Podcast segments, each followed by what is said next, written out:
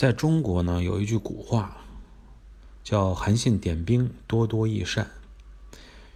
这个“多多益善”这个成语啊，是出自《史记》的《淮阴侯列传》。当时呢，这个场景就是刘邦问他说：“你看我能带多少兵？”韩信说：“您带十万，也就带十万兵。”然后那个刘邦去问韩信说：“那你呢？你能带多少？”韩信说：“我呢是多多益善啊。”但这里边呢，我们要知道一个道理，他说的是点兵啊，就是说我能带多少兵啊，都能够统筹协调好啊，都不会说出现这种呃粮草跟不上啊，然后这个人员管理不了啊等等这个意思，并不是说每次出征的时候他都要能有多少兵就带多少兵，这不是一个真正的军事家、战略家真正的才能。啊，每一次出出兵出军的时候，一个真正良好的战略家啊，这个战争者都会有一个深入思考，都会觉得自己到底带多少兵合适，会有这么一个考量。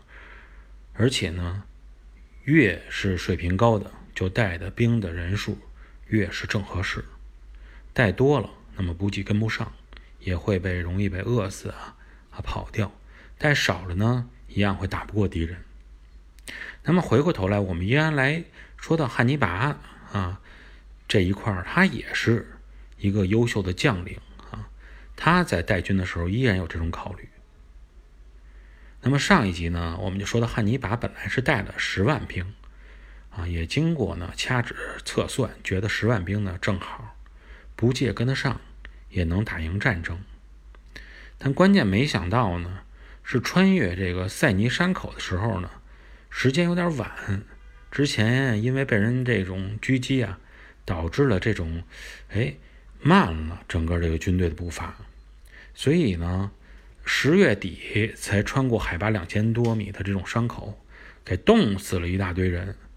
最后呢，本来是十万步兵，后来下了山以后一看，一清点人数，就剩两万步兵、六千骑兵，还是三个头战象。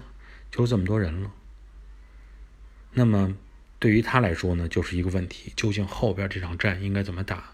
回是肯定不能回去了，回去退守自己的这种伊比利亚的大本营，那么依然呢，你就没有再次出征的可能性了。同时，罗马呢一样不会放过你，所以他呢现在的决定就只能是啊，一勇往直前，一意孤行。嗯，同时呢，面对一场战争的时候，你觉得判断自己能取得什么样的成果，除了你自己的实力以外，还要取决于你对手的实力。现在呢，我们需要看一下的就是汉尼拔带领着他的军队从阿尔卑斯山下来，一共是两万六千人，那他要面对多少罗马军队？一般的情况下，说是没有战争，那么罗马的常备军记录的很清楚。人数是在四万人左右，但由于呢，汉尼拔已经开始远征罗马，同时罗马呢也是要执行远征迦太基的计划。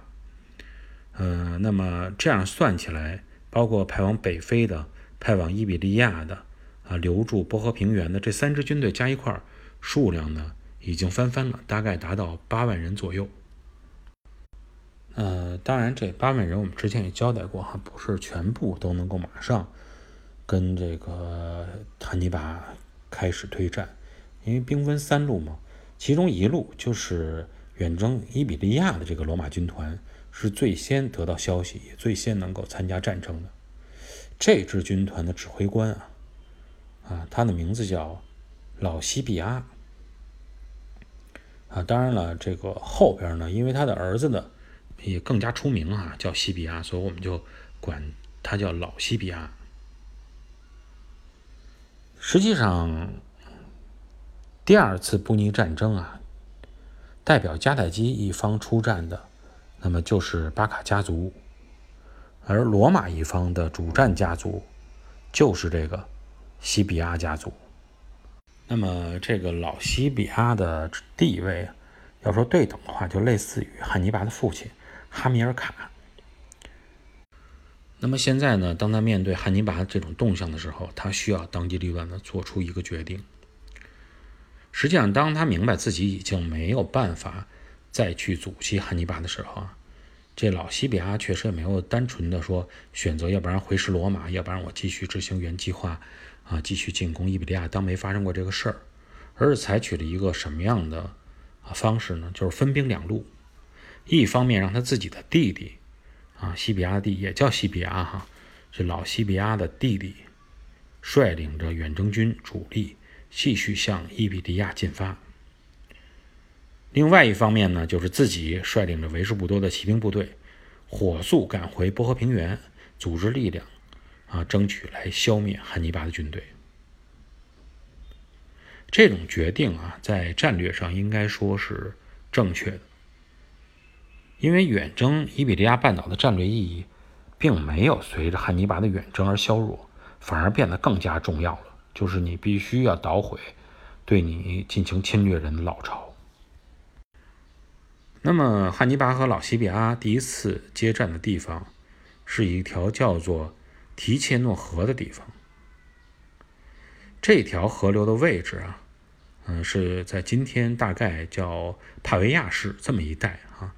就说它的位置大概是什么样的距离呢？汉尼拔从呃塞尼山口下来以后，到这块儿。和老西比亚从沿海通道过来到这块儿的距离基本上相当，也就是说吧，在这个位置上，双方呢都没有做好特别充分的准备，大概的这种准备进度也都差不多。所以说，提切诺河之战，嗯，不能说是一场大会战，但可以说是一场双方军队首次试探性的遭遇战。那么，究竟这场战争的走向会是什么样子？而后双方呢之间这个战争的进展又会有出现什么样的啊情况？我们在下一期节目中跟大家继续来探讨。如果有啊兴趣的朋友啊，说想进行一些延展性的阅读或者讨论啊，那么欢迎呢大家。